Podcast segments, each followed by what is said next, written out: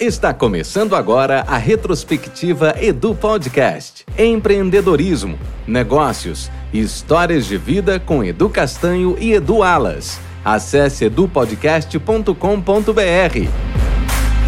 Fala, meus queridos, começando mais um Edu Podcast. Por aqui, Edu Castanho, e do meu lado, meu amigo, meu parceiro, Edu Alas. Tamo, Tamo junto. junto, meu irmão. Mais um, hein? Mais um, chegando ao final da chegando temporada. Chegando ao final aí. da temporada. Na verdade, nós estamos na retrospectiva 2022. Nós separamos alguns dos melhores momentos dos 32 episódios. Nossa, 32. Tem história aí, Edu? Cara, tem muita história bacana. Tem muita gente legal que passou por essa por esse espaço, por esse estúdio. Na verdade, a gente começou em outra, em a gente veio é. para cá. Nesse meio das duas temporadas aí, a gente teve essa mudança. E, cara, tem muita gente, hein? Tem. Tem de tudo, né? Tem História de tudo, de tudo né? quanto é jeito, cara. Tem, é, do mais maluco, do uma, cara que a gente nem imaginava que pudesse acontecer essas coisas e mas foi bacana. Muita gente bacana, cara. Exatamente. E nós separamos alguns dos melhores momentos. E se você não assistiu os episódios na íntegra, você pode acessar aí também o site edupodcast.com.br. Eu vou até colocar aqui para você na tela, edupodcast.com.br e já segue a gente lá no Instagram, edupodcast. Então, Bora lá, separamos alguns dos melhores momentos dos episódios de 2022 para você, para você curtir aí enquanto nós estamos no nosso período sabático. Sabático. Que a gente vai tomar muito danoninho uhum. para poder abrir a mente e ter muitas ideias. É isso aí, gente. Valeu, muito obrigado. Fica agora com os melhores momentos do Edu Podcast 2022. Valeu. Então, vamos lá, né? Minha história na fotografia começou na infância, quase na adolescência, vamos dizer assim, né? É, quando eu era criança, eu assistia alguns filmes, né? E algumas séries, até o Chaves. Sim. E ficava imaginando como que era por trás das câmeras, né? Então eu ficava imaginando como que aquelas pessoas que estão ali aparecendo naquele filme, naquele seriado, né? Claro que não talvez naquele, naquela época não tinha essa dimensão de falar ah, um seriado e tal, mas só assistia. Só que mesmo quando criança, eu já tinha essa essa dúvida que gerava como que está sendo gravado aquilo, né? Eu não sei explicar muito bem como isso é, andava no meu cérebro, processava né? na cabeça, processava né? isso, mas olhava as cenas, curtia ali o filme, mas depois que acontecia uma cena, eu ficava imaginando, nossa, como que será que foi aquela câmera? Como é que o cara filmou aquilo ali, né? Então já foi um, um start talvez dessa parte do audiovisual, de, de querer fotografar, de querer filmar, né? Então foi mais ou menos nisso. Depois, na época de de escola já para adolescente. Eu era bem duro, né? Meus amigos também não tinham grana para ir para balada. Normal, normal. Normal, né? Foi quando a gente pensou, poxa, e se a gente criar um site de baladas, né? E aí, poxa, mas a gente pode talvez entrar nas baladas e tal, mas a gente precisa de uma câmera, né? Foi quando eu, com muito custo, né, ganhei minha primeira câmera. E eu comecei a fotografar.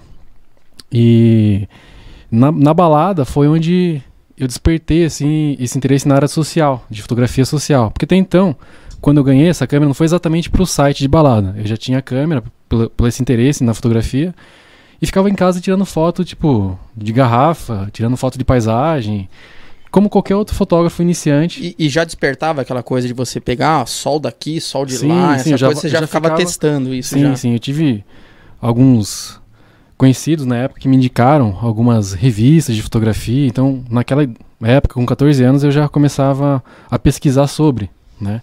E eu começava a tentar arriscar, fotografar e só que chegou uma hora que fotografar coisa não tinha muito mais, sim, né? Sim, sim. E na época de, pô, vamos unir o útil ao agradável, né? Aí meu amigo desenvolveu o site e eu era o fotógrafo, né? E foi quando começou assim essa introdução a trabalhar com fotografia. E nisso eu tinha apenas 14 anos de idade. Então, assim, nós, era, nós éramos dois meninos ali com 14 anos, numa balada que só entrava pessoas com 18. Então, Aproveitou um pouquinho, então, né? Assim, era muito engraçado até, porque as pessoas olhavam, né? Dois moleques, assim, né? Com 14 anos.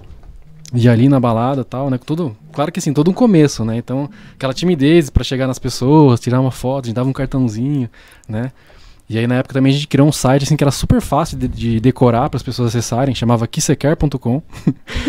tipo assim, que você quer? impossível as pessoas decorarem o nome daquilo ali, né? K-I-S-S-E, K-I-R. Nossa. Aí o cara não sabia, será que, É, K, e quantos assim, S, I, é, né? Quantos- Na balada, É, exatamente. É. Então assim, É. de começo o site tinha poucos acessos. Só que ao longo do tempo o site começou a crescer. E chegou uma época a ter 15 mil acessos por mês. Naquela época, em 2000 e... é, não vou lembrar que ano. Uhum. Mas enfim, naquela época a internet estava engatinhando ainda. A gente usava o Orkut. É, faz tempo. E é, o maior principal, o maior meio de divulgação do nosso site era o MS MSN. MSN. Então a gente tinha a nossa rede de contatos ali, ficava entrando, e- entrando e saindo, sabe? Ficava trum, trum, trum, Exatamente. que era para avisar que o site estava atualizado. E um diferencial daquela época foi fotografar todo mundo que estava na festa, não só alguns. Então a gente ia tirava foto de todas as pessoas. Tinha 200 pessoas, a gente queria fazer 200 fotos, já tratava as fotos e publicava no site assim dois dias depois. Para Entendi. a época, isso era meio que revolucionário. né? Então o site começou a ganhar credibilidade, aí, a- os, pro- os promoters começaram a convidar a gente para ir nos eventos, começaram a disponibilizar convites para a gente entrar. né? Então a gente viu um- um- ali um nosso primeiro negócio. aí- no sim, começo a gente começou a pagar para entrar. Né? Só que na primeira balada que eu fui na vida, com 14 anos, eu já fui como fotógrafo. E eu tinha esse pensamento: enquanto a gente estiver aqui fotografando, a gente não pode ser é, uma molecada que tá vindo curtir em troca do convite. A gente já queria uma coisa profissional desde o início. já queria ser reconhecido ali. Isso, então fazer um acho que esse bacana. profissionalismo também somou para em pouco tempo os promotores e, e patrocinadores já terem interesse no nosso, no nosso trabalho. Uhum. né? Então, assim, em poucos meses, os promotores já começaram a mandar convite pra gente. Começaram a ir atrás de vocês, Isso, começaram já a convidar a gente pra ir nos eventos, começaram a colocar nosso nome no flyer, que na época era muito divulgação Era impressa, né? Então aqueles flyers que entregavam na, na, na rua, assim, né? Sim, sim. E aí começaram já a divulgar a gente, então ali já foi um, um início de um... Eu falei, poxa, esse negócio dá, pode dar certo, né? Só que não tinha pretensão nenhuma de fazer o que eu faço hoje, que era casamentos, aniversários, né? Era só aquela coisa, tirar foto, postar no site e talvez tirar uns trocos, né? Até que um dia um, um, promo, um colunista social da cidade lá chegou pra gente, viu, por que, que vocês não criam uma proposta de patro- patrocínio e começam a oferecer no comércio? Daí eu olhei pra ele, proposta de patrocínio, o que, que é isso? Que, que, que é isso? É de comer? Sim. Aliás, de comer chegou a oba, hein? É. Ó, Ó, ó, Aí que mesa, ó que tábua. Uma beliscada aí, Obrigado, ó. pessoal do São Roquetes. Daqui a pouco eu vou falar dos outros patrocinadores também. E aí, o pessoal já ficou. Sim, aí a gente começou a profissionalizar o negócio, né? Tipo, Isso vamos- você já tava com mais ou menos que idade já? Tava com, 16 com 15. Com 15. É, foi pouco É, tempo mesmo. Sim, sim, pouco tempo. E aí lá pros 16 o negócio já tava, sim, girando grana até, assim, né? Já tava girando, assim, é, tanto que foi meu único trabalho. Nunca tive outro trabalho a não ser esse. Então eu falei, poxa, acho que eu posso viver de Tá fotografia. frente. Sim. E, Ah. e nesse meio termo, né? Mas você está falando dos seus 16 anos aí, mais ou menos. Em algum momento você pensou em largar a fotografia e seguir uma, uma carreira mais tradicional, assim? Ah, você é engenheiro, você qualquer coisa, assim, ou pressão de família, alguém Não, falou assim não. pra você? Tinha, não, largue mão isso aí. tinha que uma não- pressão de família no começo, Sim. né? Com 14 anos eu saindo e voltando de madrugada, né? Nossa, isso não vai levar nada, né? O que, É, que é então. isso? O cara tá. Uma câmera na balada, que fim isso vai ter, né? E a hora que começou a ter resultado, ninguém falou mais nada, né? Sim. E aí eu me tornei independente desde os meus 15 anos, né? Então nunca ninguém precisou pagar minhas contas, assim. Então isso é a primeira, querendo ou não, infelizmente às vezes isso é, é, uma mensagem que você passa até para sua própria família. Mas não porque eles estão não acreditando em você. É porque eles não estão com medo que isso dê errado, que você tenha um problema na frente e perca tempo da sua vida com É, aquilo. É, É porque se, se cria um, um preconceito Exato, que você sim, tem a exato. idade certa pra Exato. tudo e não, por você aí tem que vai, né? estudar, tem que fazer, não que seja errado, É. lógico, tem que estudar mesmo. Mas será que não é melhor você fazer engenharia? Fazer É, não, aquelas Prestar profissões concurso, tradicionais, é, né? Porque ela, no passado isso Exato. garantia uma, É. uma carreira de sucesso, né?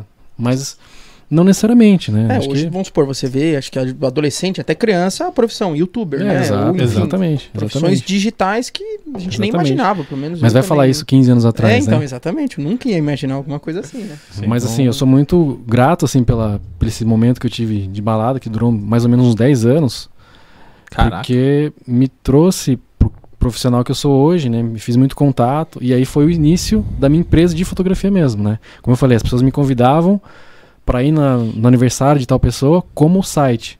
E eu via lá um outro fotógrafo trabalhando, garantindo os eventos, chegava mais cedo e tal. Eu falei, poxa, por que, que eu não posso ser esse cara? Né? Por que, que eu não posso assumir a responsabilidade de fazer o evento inteiro, né? E não como um site, né? E aí eu vi uma oportunidade de mercado ali. Eu fui profissionalizar, fui ver, putz, mas o que, que eu preciso para fazer isso? Eu vi que o cara usava um flash em cima da câmera, assim, ah, então tem que ter um flash em cima da câmera. Fui estudar, por que, que eu tenho que usar flash? Por que tem que usar tal câmera, né? E fui evoluindo, fui evoluindo. É, por exemplo, o primeiro casamento que eu fiz, eu lembro quanto eu cobrei. E na época eu cobrei 100 reais pra fotografar o primeiro, um casamento. 100 reais. 100 reais. O cara estava saltando de felicidade. Ou preocupado, né? Porque ele sabia que era o primeiro. Não sabia. Ah, então tá bom. É, então. Mas ele me então conhecia da tava balada. Ah, Entendeu? É. Então, assim, 100 reais, né? E fui feliz da vida, fotografar um casamento. Na hora que eu cheguei, falei, ferrou. Porque, assim, eu não entendia nada do- de casamento, né? O que que tá acontecendo, né? Tipo, o que que eu tenho que o que, que, fotografar? o que que eu tenho que fotografar É. aqui, né? E comecei a fotografar tudo. E entreguei pro cara 5 mil fotos. Nossa. Caramba. E assim, tava feio? Não, tá- não sei, mas assim, comparado com o trabalho que eu tenho hoje, Claro, Não, mas é normal, lógico que a é- gente é- vai é. sempre evoluindo, Né? vai Mas, crescendo, vai assim, mudando. a, a insegurança né, de, de do que fotografar, fotografei tudo, né? Isso foi em que ano? Acho que isso aí foi em 2000 e... 2012, acho. Acho que foi 2012. 10 anos. É. Foi o primeiro evento, 100 reais. Saí da É. TV. E No primeiro ano que eu me dediquei 100%, a minha empresa recebeu o primeiro prêmio internacional com uma fotografia de casamento. Que é uma fotografia da chuva lá, que é uma galera. Que é um casal estourando uma champanhe na chuva. E até hoje tem casais que me procuram por conta dessa foto. Né? E a gente replicou essa foto muitas vezes. É, né? É uma foto que foi o Evander que fez, inclusive. Você tem que fazer chover pra bater a foto no dia ou é só. Não, dá pra gente fazer uns truques ali. É. Mas foi uma jogar. foto que foi muito emocionante, teve todo um. Né, e aquilo foi um, divisor de água também na empresa. Né? Que a gente viu que a gente podia estar de igual para igual com as grandes empresas do mundo. E aí, quando que você começou a trabalhar com cabelo? O que, que você fazia antes de ser cabeleireiro? Não existia. eu Não acho. existia, né? Você nasceu do cabeleireiro já. Eu faço isso desde os 13 anos de idade. Caramba, cara. Ah, sempre. Tudo que eu fiz na vida, tipo assim, tudo com 13 anos. Eu já vendi ripa de frango assado. já ah, trabalhei. essas coisinhas que moleque faz aí pra poder levantar um dinheirinho, mas tudo que eu fiz Uhum. foi para se tornar cabeleireiro. Tudo que eu fiz era para comprar uma máquina, comprar uma tesoura, ou fazer um curso. Eu nunca, tipo, meus amigos gostavam, um, eles tinham vontade de ser bombeiro, outro caminhoneiro, sabe assim, um médico, ah, essas coisas. Eu queria ser cabeleireiro. Mas às vezes eu não tinha gostava de falar muito porque eu tirava sal, né? Depois- É, é uma profissão assim meio diferente. É, é, na verdade, é por- pelo, pelo, pelo que domina assim, a arte. E no Brasil, o cabeleireiro, até você chegar num, num patamar, é, é, ele é falado assim, ou até colocado como uma promoção de que uma profissão que você não deu certo em nada, então vai escovar um cabelinho, entendeu? Exato. Daí, mas pra você provar, eu luto todo dia isso aí para provar e profissionalizar. Por isso que eu viajo tanto aí no Brasil, fora do país, para dar aula e profissionalizar mesmo e acabar mostrando para eles que, cara, essa profissão é uma profissão incrível. Ele transformou minha vida e eu quero transformar a vida de muita gente ainda. Opa, sem agredir, sem agressão. E você começou é, com salão próprio ou você começou trabalhando em outro salão? Cara, sabe como eu comecei? É. Comecei disque barbeiro. Primeiro, Caramba. puta, cara, eu não queria começar a dar risada do começo, mas não dá, sabe? Ah, que- No começo, eu queria, eu queria treinar, né, velho? Cortar cabelo da galera, treinar, e ninguém queria deixar, né? Aquele carinha desse tamanhozinho, tinha conseguido fazer um mês e 45 dias de curso. Vai Eu falei, tosar. é aqui mesmo, agora já tô bom. Na minha cabeça, juro, eu fiz a inscrição. Tinha um cara no meu bairro, chamava Tizil. Você lembra do Tizil? Lembro, lembro. disso. Eu fiz, eu fui do meu pai em Sorocaba, em frente à casa do canhão, fiz a inscrição do curso, botei o cabelo dele, cortei o cabelo dele. Só fez a inscrição. Não, não, só que assim, não. Já Não sou tinha nem começado Não, o curso. Eu sou o Gabriel, já lembro do Gabriel. Eu falei, já baixou o Gabriel em mim, acabou, juro, cara. É, Era uma coisa muito louca, parece que tava dentro de mim o negócio. Aí eu comecei, fiz uns cursinhos, um cursinho, na verdade, e comecei a rodar no bairro ali, pra cá e pra lá, até conseguir formar uma turminha. Daí eu percebi que o povo não ia muito, não queria, né, mano? Daí eu falei pra minha mãe, mãe, eu sabia que a molecada lá perto de casa era tudo meio morto de fome, tudo que você desse pra comer, eles comiam. Eu falei, mãe, faz uma lasanha aí. Verdade, cara. Faz uma lasanha aí. Daí eu falava, "Ô, vamos comer uma lasanha em casa lá. Não colocar o nome aos russos que o povo vai coincidir. Hoje eles são famosinhos, sabe? É, mas na época era sem janta, sabe? Verdade. Daí, aí minha mãe falava, vamos lá, vamos. Então eu chegava, ó, plá real pra vocês, velho. Eu até, minha mãe fez uma lasanha, mas tem que deixar o no cabelo. Se deixar eu cortar, eu dou um pedaço de lasanha. Os caras ficavam enrolando, enrolando a lasanha do almoço, só que minha mãe servia na janta, mas desde que eu cortava de todo mundo, eu cortava. Verdade, cara. eu ia, cortava e ainda comia lasanha. Não, aí comia, já cortava o cabelinho. Não me chamou, né? É. Daí Eu comecei a cortar cabelo de disco ir nos hospitais e em tudo quanto é lugar. Fui cortando, cortando, cortando, cortando. Aí até que eu ia naquele posto do Rodolfo. Sabe o posto do Rodolfo? O Lembro. posto do Rodolfo é um marco na minha vida, assim. Sim. Marquinho, o pai dele, todo mundo tá no meu coração, ele me ajudou muito. No, Aí- perto da Praça da Preguiça. Ali eu fiquei 16 anos. Sim. Aí eu tinha um lugar assim que era metade disso quase, era aqui assim, ó. O tamanho da mesa, um pouco maior que a mesa. Uhum. E era um depósito de uma garrafa velha. Daí o Rodolfo velho Baiano falou: Baiano, chamava de Baiano. Baiano, você vai se matar com essa moto velha. Monta um salãozinho, tira essas garrafas velhas e monte ali. Aí levei uma televisão velha, eu tinha uma guitarra, troquei num sofá. Aí peguei. Minha mãe me ajudou, trocou, pegou cheque, o patrão dela, na época desse negócio de emprestar cheque, né? Sim, prestar Essa foi de cheque do patrão dela e eu não tava com a motinha ainda. É. Motinha de leilão, assim, tudo fodido. Eu falei, eu vou pra Sorocaba comprar. Eu tinha que comprar uma frente, sem carta, moleque. Adivinha? Por isso pegou, né? Cara, mas eu não sei, eu não lembro detalhes. Eu sei que a polícia pegou, mas não prendeu. Falou pro cara, volta. Pra... Falou pro cara, falou pra mim, volta, que o pneu tá careca, não sei o que. Eu acho que o cara percebeu. Falou, meu, esse cara já tá morto, vou pisar no pescoço dele, né? É empurrar só pra guia, né? É, é, é, tava chovendo, tá, só por enxurrada que já foi. Cara, aí fui, voltei, mas insistente, vou por trás, fui lá, comprei o Nossa. negócio, voltei por lá de novo, pneu careca mesmo, e fiz o negócio. Aí peguei uma televisão velha que tinha em casa, um sofá que eu troquei com a mãe do Marquinhos Feijão, ele, ele queria guitarra, meu tio tinha dado uma guitarra pra mim, eu troquei num sofá, tinha uma frentinha, e peguei um pacote de bombril da minha mãe pra colocar na televisão e já era. Dali começou.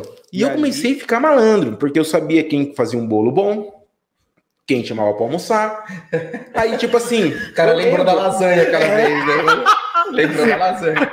Tinha um amigo meu, Pitoco, eu ia cortar o cabelo dele, e a mãe dele fazia um bolo incrível. Eu só marcava 4 e meia pra ele. 5 horas da hora do café, eu ia fazer É, aquelas lógico. três lá. É, não é verdade? é, é Ah, tava parado em casa, não. 4 e 15 eu tenho. Chega lá, tava cheirando o bolo já. O cara não tinha nada mais. Uma da tarde não podia. É verdade, isso mesmo. E aí tinha gente que eu gostava do feijãozinho, já marcava 11 e meia, entendeu? E já foi indo. pá. E eu tinha gente que eu ia depois das seis, que mandava levar. eu- Muitas vezes eu cortava o cabelo e levava um pão caseiro pra casa. Recebi o cabelinho, levava o pão caseiro pra casa, eu já defendi o café da manhã de amanhã e amanhã é outro dia. Tá tudo certo. Amanhã eu vou almoçar na casa de quem, né? É verdade, eu ficava esperando. Não era. E eu tinha esses, esses, essas insightzinhos de falar, não, aqui é bom em tal lugar, porque se eu for aqui, eu lembro que o quarto era 5 reais. Se eu for, se eu, se eu atender ele tá hora, uma- não preciso comprar marmita, filho. Já almocei. Economia. Então, é, o corte vai valer 15, porque 10 marmita 5 do corte valeu 15. Pronto, Ué, já tô capitalizando, né? lógico. É verdade? Nisso parecia uma mulher lá, Alda Menescal, minha amiga até hoje, Marcela Menescal, querendo montar um puta num salão. Eu tinha uma galera lá, e eu tava encanado já que, meu, eu cheguei no meu limite de novo. Falei, não tem pra onde eu crescer, não tem o que eu fazer, já não tava feliz. Já não tava feliz, sabe? Assim, falei, tá. Daí a Aline falou, não, começa, cara. Você vai montar loja do quê agora, cara? Não começa, Vai cara. montar o quê agora? Não, eu falei, eu vou fazer o quê, cara? Eu vou. Não, eu, quero, eu quero lecionar agora. Agora eu quero ser educador técnico. Não quero mais, mais é, só ficar aqui. Eu quero atingir mais gente. Eu quero é, passar o que eu conheci, o que eu aprendi. Vamos para cima. Ela, ai, meu Deus do céu. E nessa Coitada, época você estava onde? Nessa época eu estava no posto. No posto ainda. E daí apareceu essa Alda. Essa lei da atração é um negócio muito louco, né? Vocês acreditam em lei da atração? É, Sim, acredito Sim. fortemente. Cara, eu vivo isso, contar pra vocês um negócio, não vão acreditar. Mas é pro próximo caminho. Vamos comerciais também.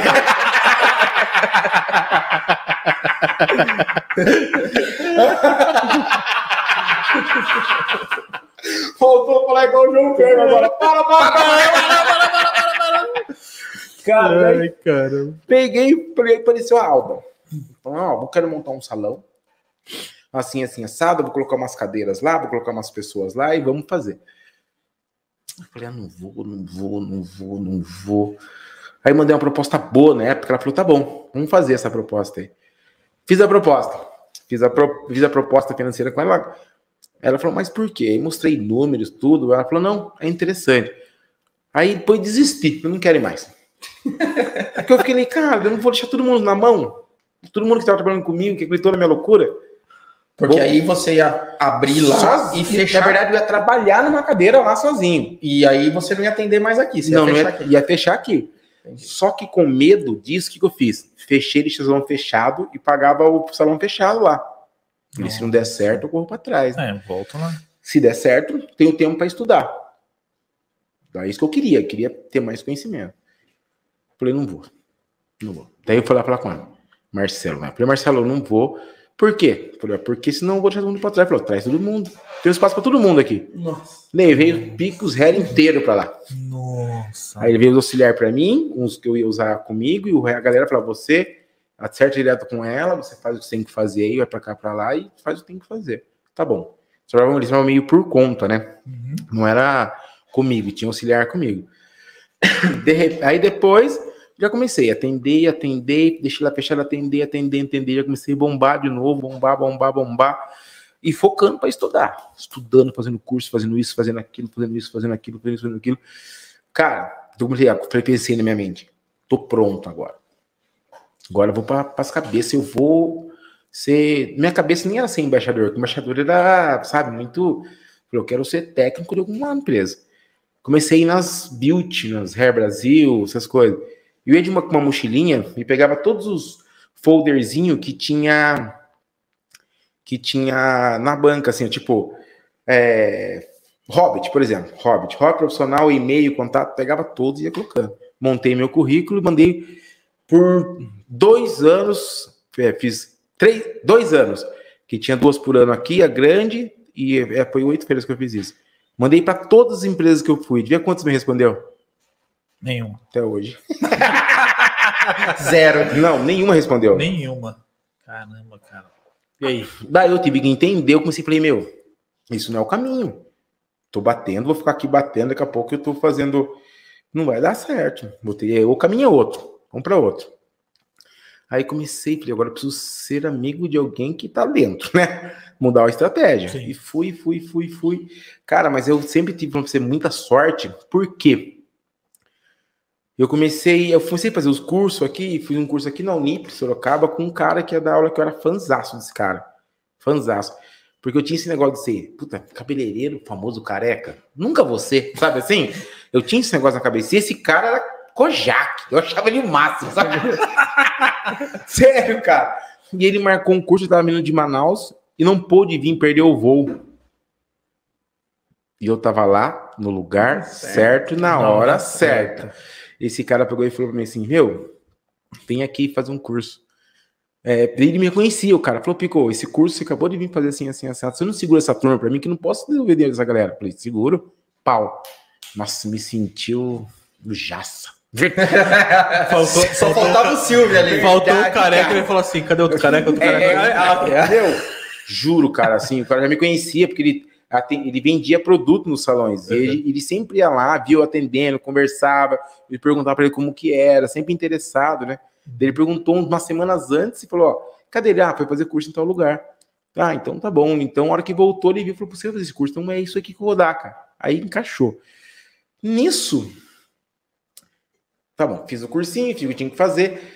Eu come... Nesse, antes de eu começar a fazer esse curso maior, eu já tinha feito umas oficinas pequenas para outras marcas. Uhum. Tinha equipe. Só que era coisa regional, tipo, aqui em Mairim quer ter um cursinho, você não quer dar um cursinho ali? Dava um cursinho aqui. Quer dar um cursinho em Malasca? Dava um cursinho ali para, tipo, no fundo, coisa de salão, menor, uhum. né? Uhum. Aí eu comecei indo, indo, indo, isso foi fiz em várias marcas, aí caí nessa, nessa que era maior. Daí o cara falou assim, me ligou, só que o, toda, toda, todo o workshop dessa empresa outra que eu trabalhava era filmado. Daí ele falou assim, cara, onde você arrumou esse cara aí? Ah, esse cara assim, assim, assim, assim. Ele falou, oh, quero conversar com ele. Eu falei, ah, tá bom. Ele é uma empresa lá, até que hoje eu não, não, vejo muito no mercado, mas na época eu também só via isso, né? Só via ela, então eu uhum. achava que era gigante. Uhum. Daí ele falou assim, cara, me ligou, que era um cara lá, e falou assim: você não quer vir aqui fazer um curso com a gente, ser técnico oficial do negócio? Uhum. Só que isso era novembro. Falei, vou, cara, mas eu tenho um problema. Falei, eu, tô estudando, correndo atrás e lutando há tempos para isso. Só que eu não posso agora. Ele, mas você não tá lutando para isso? Eu falei, tô, só quero final de ano, tem formatura, tem casamento. Eu fazia você muito já tinha toda uma agenda ali já. Eu falei assim, eu não posso lutar pelo meu sonho e boicotar o dos outros, porque um casamento de alguém é muito importante para a vida da pessoa. Sim. E ele escolheu você para estar lá naquele momento tão importante, né? Uhum. Ah, fazer um, um uma formatura, é muito. Eu falei, não posso, cara, não tem como. Ele falou, me desse jeito, ó. Você me ganhou mais ainda, porque eu achei que você era talentoso, mas você é responsável e é sério. A vaga é sua, volta em janeiro a gente faz Sim. curso. Você percebeu um negócio? Eu nunca falei no dinheiro aqui? Sim. Eu nunca. O dinheiro é resultado, cara. O dinheiro é resultado de você fazer algo incrível o seu salário é do quanto o tamanho do seu brilho. Se, o seu, se você quer brilhar pouquinho e fazer pouquinho, seu salário vai ser pouquinho. Se você quer fazer muito, seu salário vai ser muito. Não precisa cobrar, isso é automático. Sim. Isso vai vir para você. Isso aí energia traz para você. Sabe assim, é, é, muito louco isso. Não, você não precisa meio que eu estabelecer. É assim, o negócio é, é louco, cara, sabe? É, é impressionante. Então você Quanto mais você depositar energia, mais o depósito cai no seu dia, no seu quinto dia útil. Sim. Cara, Mas... tem um momento aí da tua vida agora que a gente acompanhou nas redes sociais, onde você passou um problema de saúde muito grave. Eu queria que você contasse um pouquinho o que, que aconteceu que deixou as pessoas aflitas. Eu, cara, eu, a hora que eu vi, eu falei pra Gil, eu falei, cara, olha o que aconteceu com ele. Muito louco, né? E explica aí pra nós o que, que, que rolou, velho. Tomar um golinho d'água, que é um momento tenso. É. Põe a musiquinha do põe a musiquinha do tubarão aí. Puta, gente. Foi assim, ó. Aqui, ó. Meu combustível de enxergar. E eu. Um tempo eu comecei a perceber que minha vista ficou assim, ficar turva. Mas eu achava que era algo que. Ah, tá meio cinzentado e daqui a pouco fica boa.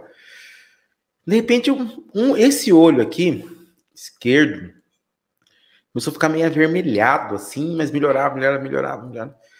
Aí, belo um dia, eu fui trabalhar, estava trabalhando lá fora, Cascais, eu lembro que se fosse hoje.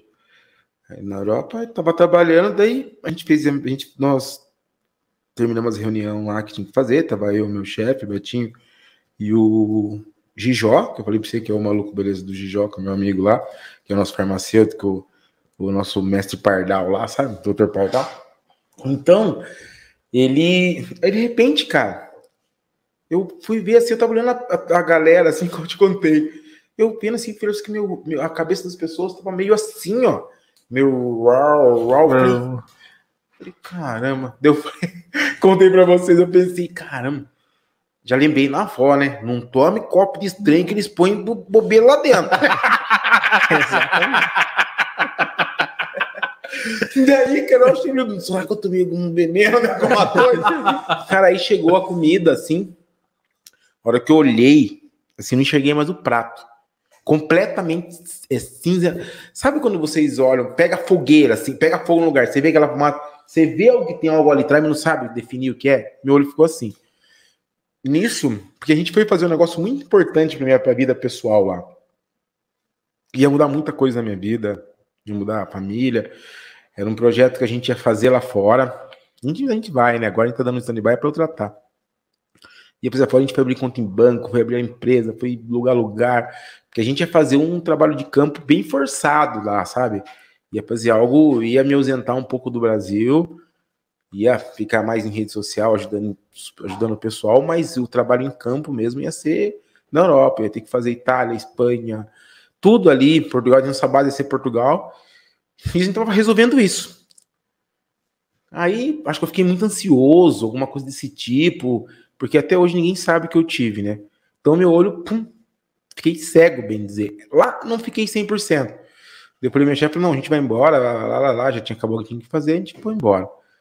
Nisso eu voltei, meu olho começou a clarear. Começou a clarear, clarear um pouquinho, clarear, clarear, clarear.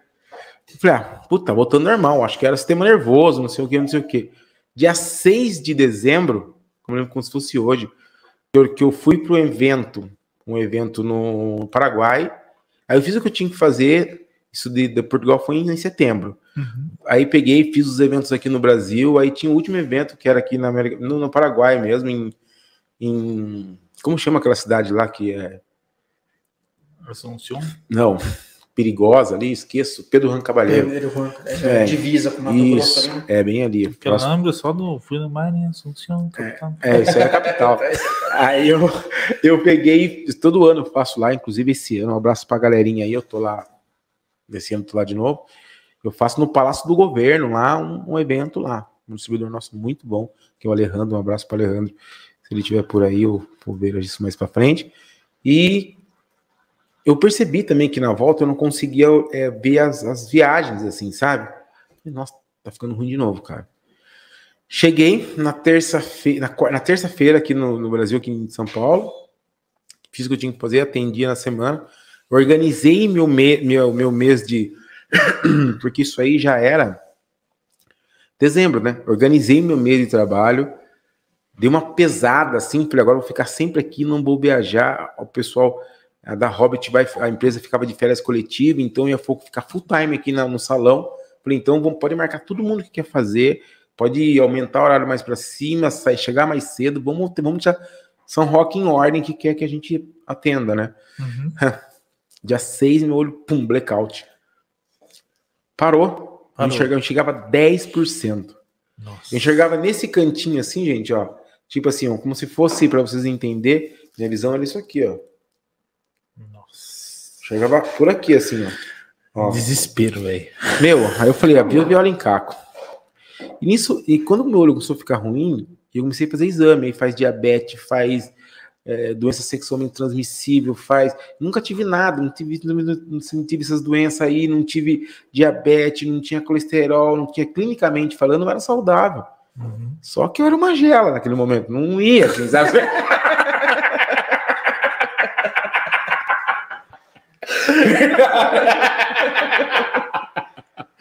Verdade, cara. Daí eu falei, fudeu, cara. Vai bater o desespero. Aí nisso vai para cá, vai para lá, vai para cá, vai para lá. Achei um médico, Maurício, o nome dele, ele do Rio Grande do Sul.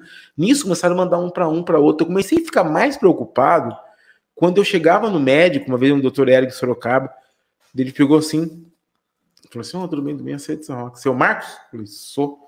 Falou: Ah, você tá com um caso assim, tá, cara, não consigo te ajudar, cara. Já, já, meu, meu caso já tava rolando no grupo dos WhatsApp do, do, dos médicos. Dos médicos. Porque era uma. Não sabia o que, ninguém sabia o que era. Eu falei, puta, cara, eu vou virar estudo da USP, velho. Porque, né, o que, que vai dar? Os caras já tinham revirado o Google de puta cabeça. Não tinha mais o que fazer. Os livros de medicina, né? Meu, aí, aí chegou um cara Falou: tem duas, esse Érico, tem duas pessoas que podem te ajudar. Doutor Arnaldo, que ele é. Ele disse que ele é o quarto melhor do mundo, e o doutor Emerson. Só que um você não pode falar do outro. Eu falei, por quê? Porque isso é uma vaidade. Um quer bater com o outro, só que um, um, um médico foi aluno do outro e tá comendo o pé do outro. Então não fale, vai num, fale outro, vai no outro. Falei, ele falou assim: fala o seguinte, vai no doutor Arnaldo, só que lá é tudo particular, eu tava tentando Unimed na época. Vai no Dr. Arnaldo, faz todos os exames que ele pedir, vê a opinião dele e vai nesse aqui. Esse, o que me mandou era aluno do, mandando pro professor, que vai dar certo. Daí pelo menos você vai ter duas visão top. Esse não tem ninguém mais próximo aqui no Brasil que pode te ajudar. Falei, vamos. Aí, coitado da Aline também, bardeando pra lá e pra cá, e vai, vai, sempre ali do lado, ajudando, parceira, bacana. Vamos lá, vamos. Vai, foi esse médico, vai. Ó, faz isso, isso, isso, exame. Até, até coisa de contraste para ver essas coisas nada, e vai disso, vai daquilo. E o cara falou assim, aí o cara comecei a tomar umas injeção no olho. Deus. Umas injeção no olho. Cara, uma injeção era um absurdo. Eu não vou falar em valor aqui, mas era. Ó, caro. Você falou, você tomar uma injeção caro, caro. Vou falar para você assim que. É, vou colocar assim, ó, para ver se o povo entende um pouco do valor, para não colocar em números exatos. Umas seis injeções era um carro popular. Sabe assim? Uhum. Caro mesmo. Ia lá, deitava. E o convênio não cobria essa injeção porque ele, ele cobria para quem era diabético. E eu não era diabético. Entendeu? Você não tinha o caso clínico, né? Não tinha o caso clínico para que eles. Sabe? E eu falei, meu, o que, que, eu vou fazer, cara? Não, ia fazendo, ainda tendo, tendo condições, ia fazendo. Aí eu peguei e falei, vou voltar no médico lá. Voltei, ele falou assim: ó, o seguinte, ele falou assim: você foi na doutora Arnaldo, né? Que já tava sabendo. já tinha corrido aqui, né? Já tinha corrido. Rádio Peão, Rádio Peão já tava rolando. Eu falei pra eles: veio pra curar ou fazer intriga?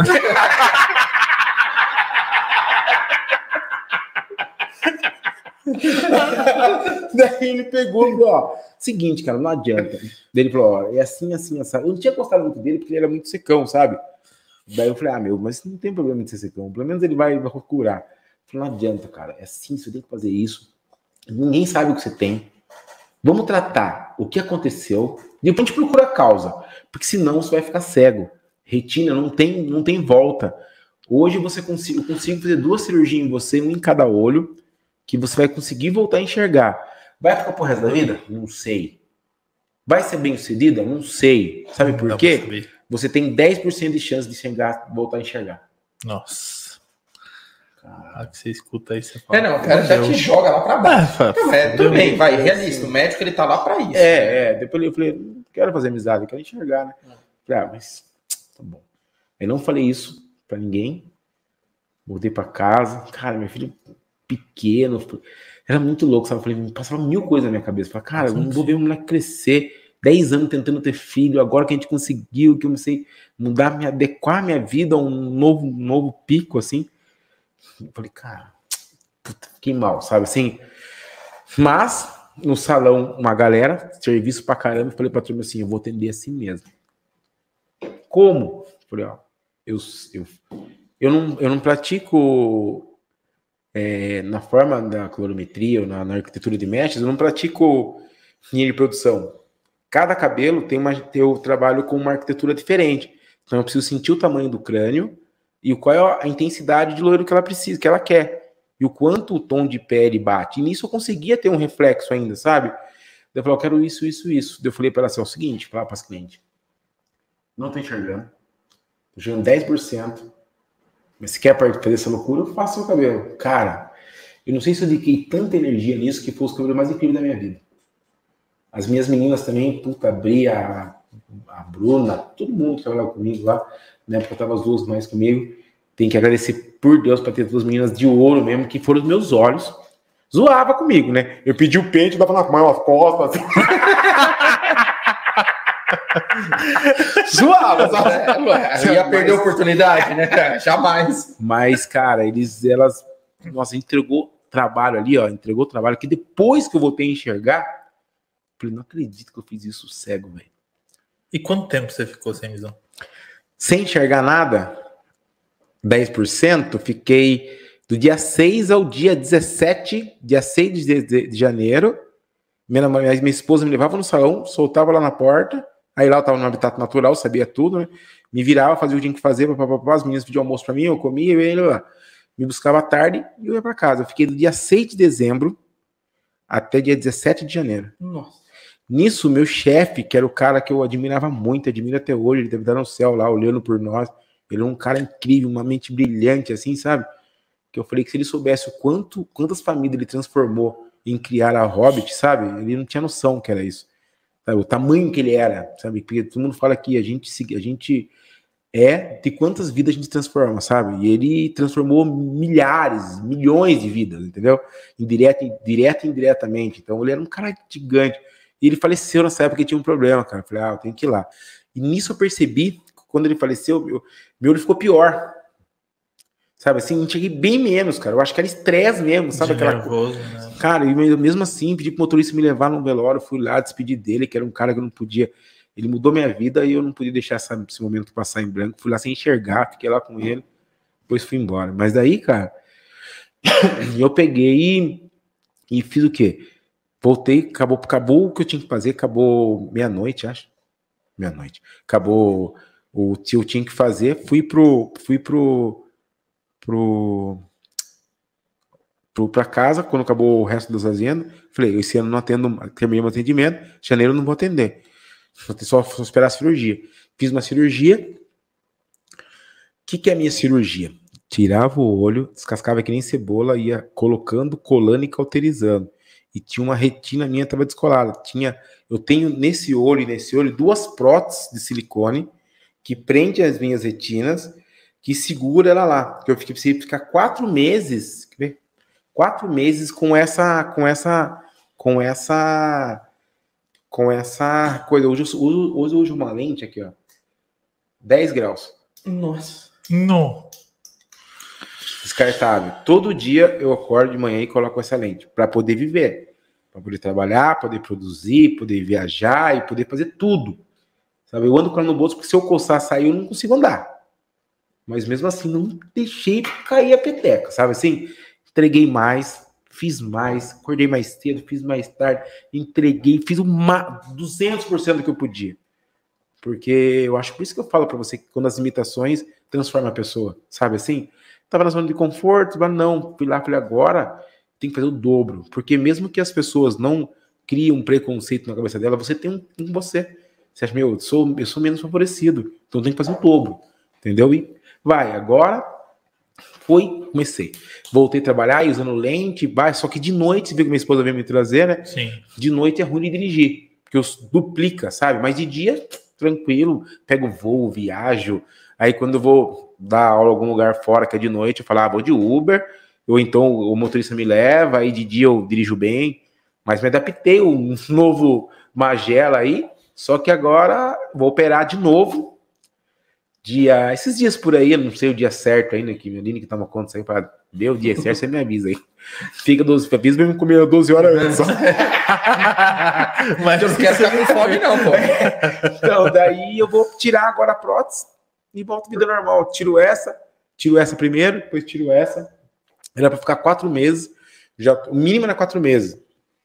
Eu tô há sete meses com a prótese, porque eu quis segurar o quanto deu para poder, trans, poder não fazer corpo mole mesmo, sabe assim? E se Deus quiser, vai ser mais uma página do meu livro que vai ser incrível contar para todo mundo. É. Uhum. É, eu sou santista, conheci São Roque através dos meus pais, vinha passar as férias aqui, férias de julho, férias de final de ano, no sítio, né, lá em Canguera, onde hoje nós temos esse comércio. Puxa um pouquinho seu microfone, só para a gente ver se... É, e aí passava as férias aqui, desde que eu nasci. E há uns 20 anos atrás, conheci um rapaz jovem, magrinho, é, com um olhar assim. Eu ia falar assim, é você? É, é, é você? É e depois você conheceu o Beto. É e aí a gente tá junto aí, 19 anos. Caramba. E, e eu vim morar aqui. Fiquei aqui em São Roque de vez. E não com, como charcoteira, nem como é, trabalhava com administração de empresas, e assim foram durante muitos anos, até que a pandemia chegou.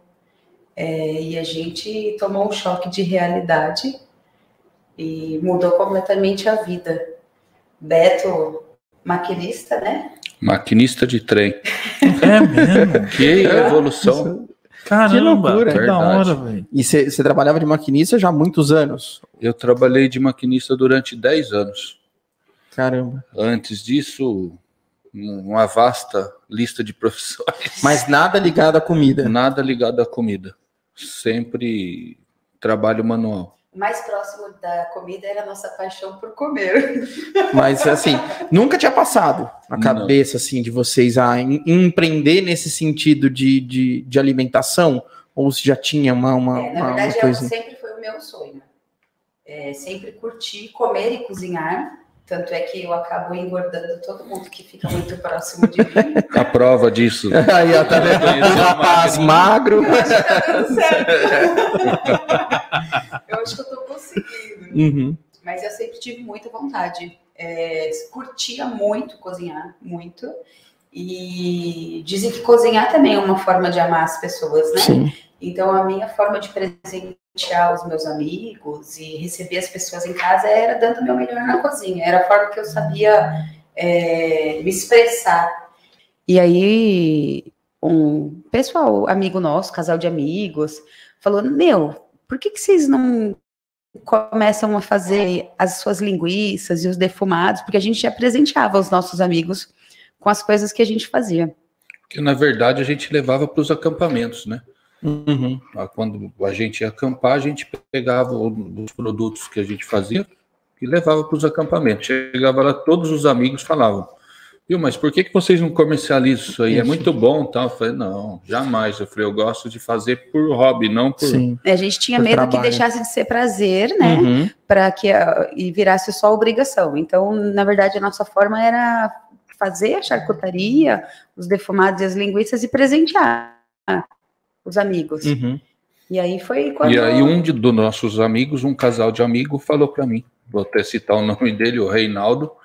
Aí ele falou para mim, ele falou: "Você vai vender seu produto e eu vou ser o primeiro a comprar o seu produto". Uhum.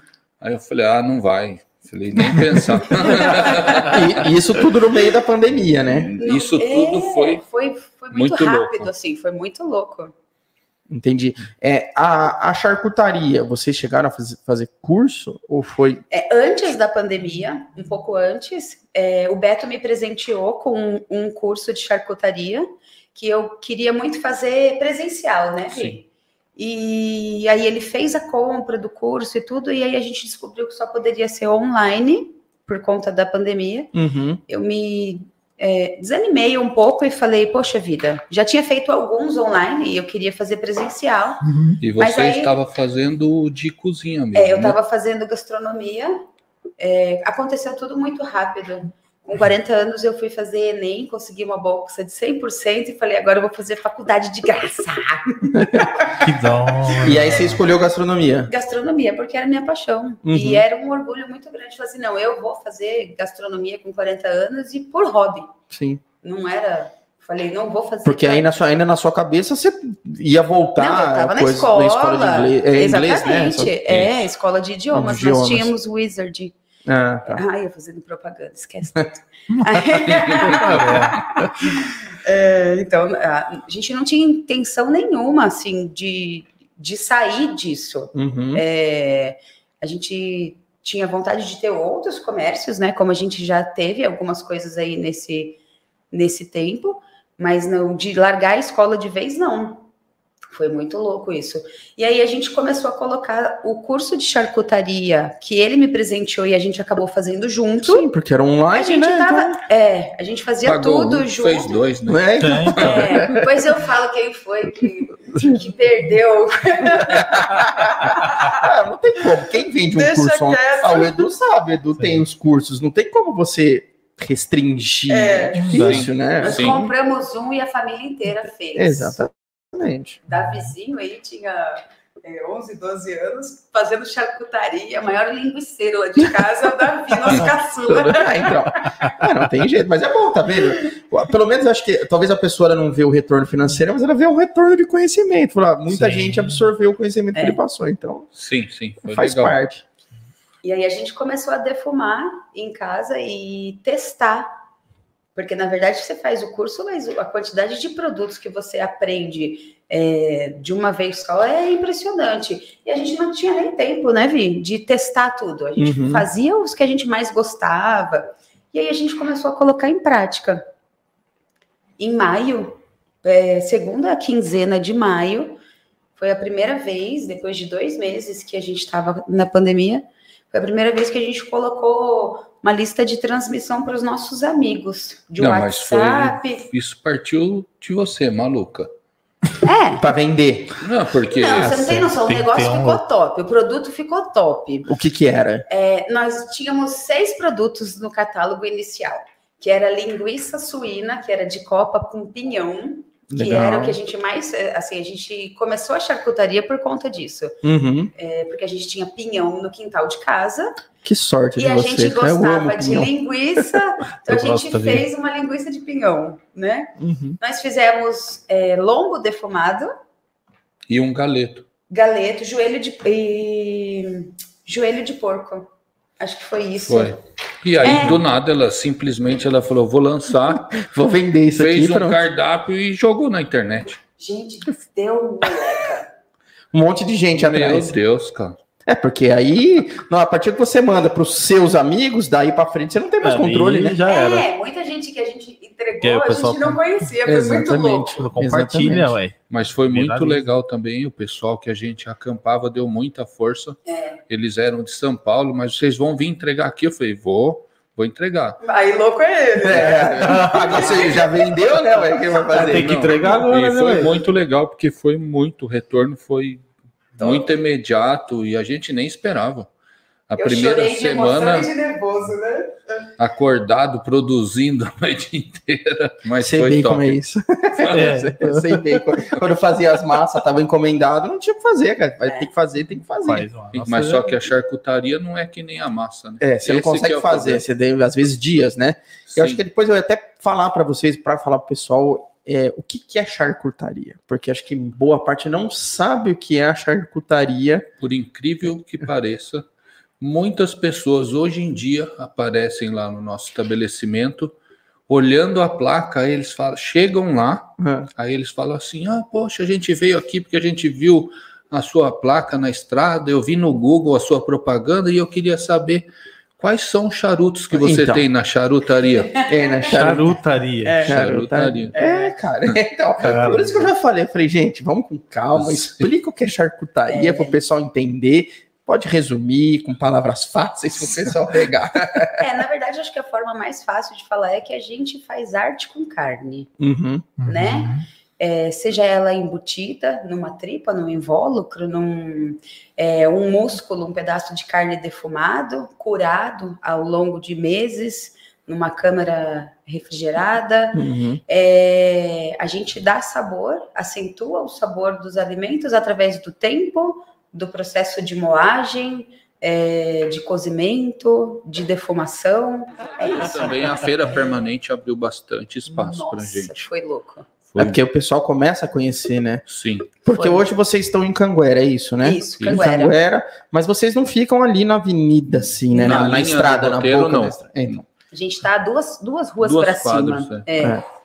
Então, Não é- querendo ou não, as pessoas que estão. Opa, a pessoa que está passando ali Não sem vir. É não- perto não de vê. qual vinícola Não ali que vocês vê. estão? Entre a Canguera e a Góis.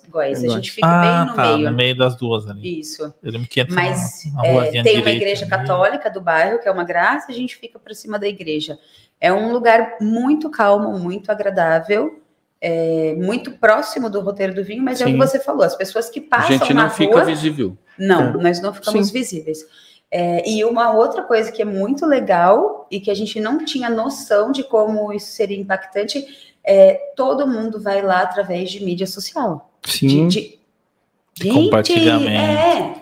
é. Se não for 90%, já Tá, tá. tá perto. É. É, é, realmente. A gente conversa com todo mundo, às vezes eu saio da cozinha, tento sair sempre. O Beto pergunta para todo mundo como você conheceu o nosso comércio. Uhum. Instagram. É, hoje o ah, Instagram. Mas muito Trip forte. também, né? É, Ah, o TripAdvisor. Nossa, O TripAdvisor é sensacional. é. E a gente não imaginava que seria assim. Na verdade, a gente é, fazia uma lista de transmissão de WhatsApp, os amigos, né? E mandava e Sim, achava que é, o negócio é muito mais complexo. E a gente está aprendendo, né? Dia a dia, porque realmente vocês, como não vinham ninguém do ramo ou qualquer coisa assim, cara, cada, cada coisa que acontece pra vocês é um aprendizado, uma coisa nova. Fala, cara, isso Sim, eu não, não posso mais fazer isso aqui. É. Ou falar, meu, Mas aqui, aqui em São Roque a gente teve ajuda assim, é, nossa, eu posso falar que foi top da Maiara e do Gustavo, da, da Rocker. Uhum. A gente conheceu eles na feira permanente. Foi uhum. uma das coisas mais legais assim que a feira proporcionou para gente. É, e eles, por já ter um comércio aberto, e eu gritava, eu pedia socorro. É, eles é, nos ajudaram bastante, tiveram lado a lado, é, então foi, foi bem legal. Sempre, eu falava, meu Deus, pergunta para o Gustavo para a Maiara. É, eles ajudavam muito, e hoje em dia é, a gente conhece, conheceu também outras pessoas, é, se aproximou de outras pessoas daqui de São Roque, que a gente acaba é, vendendo os nossos produtos e pega amizade claro. e consome dos produtos dos outros. Então a gente troca muita figurinha, Sim. porque não é o não era o nosso ramo. Não, uma coisa é você administrar que nem a gente administrava a escola, completamente diferente. E outra, no nosso caso, era uma franquia, então a coisa então, já ali, tinha já, meio mastigado, né? Já, já vem o molde, é isso. E agora não, né? Agora, é agora é a gente muito... tem que Vocês têm que moldar. Do é, início até é o... o final. É, eu acho que, ah, na verdade, o, o, grande desafio, cara, é realmente é você fazer um controle muito da matéria-prima, né? Quem mexe com Sim. comida, a matéria-prima, que é o, é o carro-chefe. Então é aí que como vocês trabalham a matéria-prima que vai dar o resultado nos produtos é. finais. Cara, esse papo tá muito gastronômico, tá dando fome já, né? É. E ó, ó o que tem aí, ó. Eu e vou comer, eu vou comer Já mostra o que que tem, porque o pessoal não viu, ó. Isso aí é o que? Torresmo? O torresmo. Mostra um lá. Aí, gente. Olha que ó, beleza. Cocrante. Ó, Ei. aparecendo ali. Ó. Eu vou dar uma dentada, né? Então vai. Então vai. Ó. Rapaz do céu, que isso. E que mais que trouxe aqui? Hum. Esse aqui é. Queijo Golda. Ó, esse aqui é porção de queijo Golda. Que é Nossa, travesseirinhos empanada. da alegria. Travesseirinhos da alegria. que mais, Du? O que, que tem ali? Linguiçinha. Uhum. uhum. Aqui empanadinhos de frango, é isso? Não, não? Catupiry. Catupiry empanado. Ai, posso? Pode, gente. Vocês. E aqui tem os molinhos, ó. Deixa eu ver. Já tira aí, já puxa Nossa, os molinhos aí maldade. também. É. Cara, hum. esse, esse daqui de Golda é muito bom. Inclusive com esse molho. Nossa. Ó, a geleia de pimenta, o hum. sweet chili, né? Nossa. É muito bom. Bom, hoje é patrocinado aqui é, pelo Aoba Container. Então, nós estamos aqui degustando uhum. as delícias do Aoba Container. Segue aí no Instagram, arroba Aoba Container. E nós temos também um cupom de desconto uhum. para você que vai fazer o seu pedido, 5% de desconto, uma parceria com o Container, que é o cupom Edu Podcast. Então você pode fazer o seu pedido aí Faz o usa o cupom e aí você já vai ganhar 5% de desconto, né? Vamos falar rapidamente enquanto eles estão degustando dos patrocinadores, tá? Agradecer aqui o pessoal do Alba Burger. Né, que também é nosso parceiro aqui. Então segue aí arroba Aoba Burger no Instagram ou acesse o site aobaburger.com com, tá? O cupom também funciona. Esse cupom é do podcast, funciona também lá para o Aoba Burger. Então, tanto no container quanto no Aoba Burger você tem 5% de desconto, tá? Agradecer nossos parceiros também, Divino Salgado. Vocês veem que é comida uma atrás da outra aqui, né? Mas não precisa ser rápido, pode ir falando. A gente tá aqui fazendo uma degustaçãozinha. Pode Aí o Edu vai chegar, então, acabou os patrocinadores, é, então. acabou o patrocinador, acabou a comida, acabou tudo, né? É, tem os dogs ali ainda, tem os dogs aí, você vai mostrar. Ó. Então, é, pessoal do Divino Salgados lá, o Ivan, Glaucia, inclusive esse final de semana foi é, aniversário lá dos meus sobrinhos, do, do meu afilhado, e tava lá o Divino Salgado na festa, foram fazer os salgados lá na hora. Aí sim. Né? Então, agradecer o pessoal aí do Divino, muito obrigado, tava delicioso, tava divino realmente. E tinha o famoso de carne louca? Não, tinha. Não tinha um sanduichinho de carne louca. Ah, bom, isso que é muito já... bom, que é a mesma Ufa. carne louca. então, segue aí, arroba, underline, Divino Salgados, underline, no Instagram. Nosso mais novo patrocinador que estava aqui no último episódio que é a Lep Color, Lep Color, nosso amigo Leandrinho, que participou aí do episódio. E, cara, Foi muito top, foi muito legal. Se você não assistiu, assista. E a Lep Color é uma empresa que faz tinta em pó. Muito, muito legal. Então, acessa aí lepcolor.com.br e vê lá os produtos que os caras têm, que, meu, é muito, muito bacana, tá? Agradecer também Napoli Mairink, da Bia e do Leandro, pizza, esfirra, guirlanda, enfim, tem muita coisa gostosa lá. É pizza trem, inclusive. então segue aí. É, Napoli, acesse aí napolimairink.com.br ou arroba pizzasnapoli no Instagram. Também RR Pereira. RR Pereira, um grupo de lojas aqui de Mairink, uh, que tem RR Calçados, RR Roupas e RR Kids. Para a família inteira, do bebê até a terceira idade, até a melhor idade. Então, você encontra as roupas ali na RR Pereira. Acesse o site rrpereira.com.br e lá tem todos os contatos de todas as lojas, Instagram, Facebook, WhatsApp, enfim. Acesse aí e Compre na RR Pereira aqui, meu. Tem muita coisa bacana lá. Agradecer também Sorveteria Maga da minha amiga Eni. Então, Sorveteria Maga tem sorvete, tem açaí, tem. Cara, tem muita coisa boa, inclusive as paletas mexicanas que são incríveis da Sorveteria Maga, que a gente não esquece, né? Da Baunilha Negra, né? Baunilha Negra, né? É, e, ela, né? Então, é. Inclusive tem paletas alcoólicas também. É, né? então, é verdade. Isso aí eu fiquei cerveja, sabendo né, da outra vez. Né? Caipirinha. É, tomar umas 12 de, eu tomo 12 de caipirinha, sai de lá lambendo o chão. e tá tudo certo. Acesse aí sorveteriamaga.com ou arroba sorveteria underline maga no Instagram. E nossos apoiadores, o Anota aí que hoje o Du tá com a camiseta, eu tô com o boné aqui do Anota aí. Anota aí é um sistema de automação para você que tem restaurante, tem delivery e que atende muitos pedidos via WhatsApp. O Anota aí faz a automação do seu WhatsApp para que você tenha mais atendimentos aí em menos tempo. Então, vale muito a pena. Segue aí, arroba anotaí.bots. Inclusive, eles estão já fazendo a, a campanha de, de Black Friday, né? na verdade está sendo um mês inteiro uh, de Black Friday, onde você assina uma nota aí, só paga a taxa de instalação e começa a pagar mensalidade só ano que vem. Então, só no mês de janeiro que você paga a mensalidade. Faz um teste aí, acessa edupodcast.com.br barra anota aí. Você vai fazer um teste por sete dias totalmente de graça na faixa. Se você gostar, você continua. Se não gostar, você não precisa assinar, você não precisa comprar, tá bom?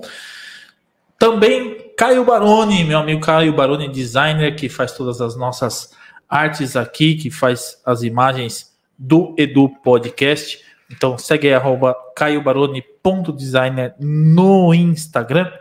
Pessoal da Caricanecas Campolim, é, é, a Heloísa, a Luciana, nossas, minha cunhada aqui, nossa, não minha, né? Então, aqui ó, todas as canecas, canecas, personalizadas pela Caricaneca. Você pode fazer a sua caricatura da pessoa que você gosta, do seu pet. Eles fazem tudo quanto é tipo de caricatura lá para você colocar não só em caneca, você pode colocar na agenda, enfim, usar a sua caricatura também onde você quiser, tá?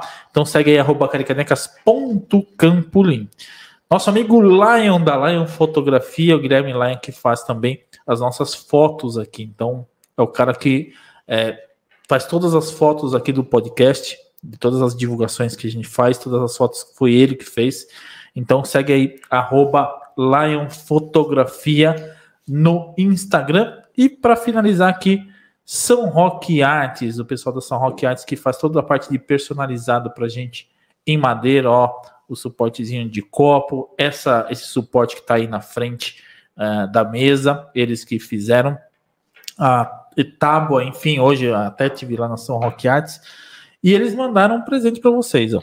É, vocês que gostam de. Vocês que gostam de uma de canelinha. Água, água, de cevada. Aí, ó. Ai, olha que lindo. É um abridor personalizado bola, com a logo. A gente sempre dá de presente para os convidados. Lindo, como uma lembrança do podcast que vocês estiveram aqui, com a data que vocês participaram. E esse é um trabalho deles totalmente personalizado que É, não é só em madeira, eles fazem trabalho em acrílico, fazem trabalho em MDF, fazem trabalho ACM. em ACM, que eu sempre esqueço. do ACM. Eu tenho Eu- que começar a é lembrar da AC, política. o ACM e o Edu fala PVC. Você sabe que nós recebemos deles um porta-taça, né? Sim. Que Ah. a gente amou também personalizado. Logo que a gente Fazem abriu. um trabalho sensacional. Foi, foi um negócio que a gente não conhecia e a gente ficou apaixonada. São Será bem usado. Muito, ó. Top. Com certeza. Com certeza. É a cara do Betinho isso aqui. muito, muito, Valeu. muito. Então, Show. pessoal da São Rock Arts, obrigado aí mais uma vez, Orlando, Lucas, toda a galera lá da São Rock Arts.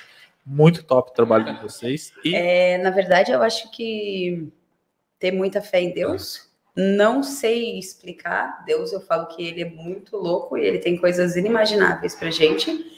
É, e junto com isso, amigos mais loucos do que você, que acreditam muito mais em você do que a sua, é, sua cabeça pode imaginar. É, E o que forem fazer isso. com amor, sem modismo. Ah, não, isso é com muito Porque amor, hoje em dia tem muito amor. modismo e com modismo nada vai. Tem que ter garra e curtir que dá certo. É, eu acho que é isso. E bola pra frente. E se não deu certo essa semana, na próxima vai, vai melhorar e aprender sempre. É chapoletada. É isso. Você acabou de ouvir a retrospectiva Edu Podcast. Empreendedorismo, negócios e histórias de vida com Edu Castanho e Edu Alas. Acesse edupodcast.com.br